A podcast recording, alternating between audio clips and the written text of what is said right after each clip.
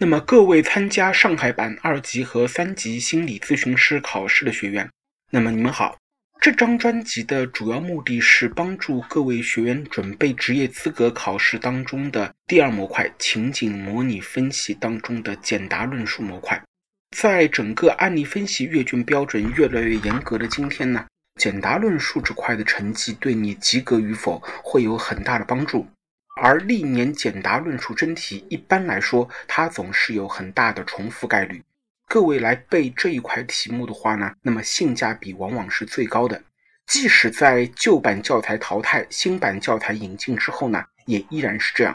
因为鉴定中心它出题是根据题库来出题的，所以尽管教材有所改变，但过往在题库当中题目依然是有效的。所以无论从哪个角度来说，我觉得你准备简答论述题。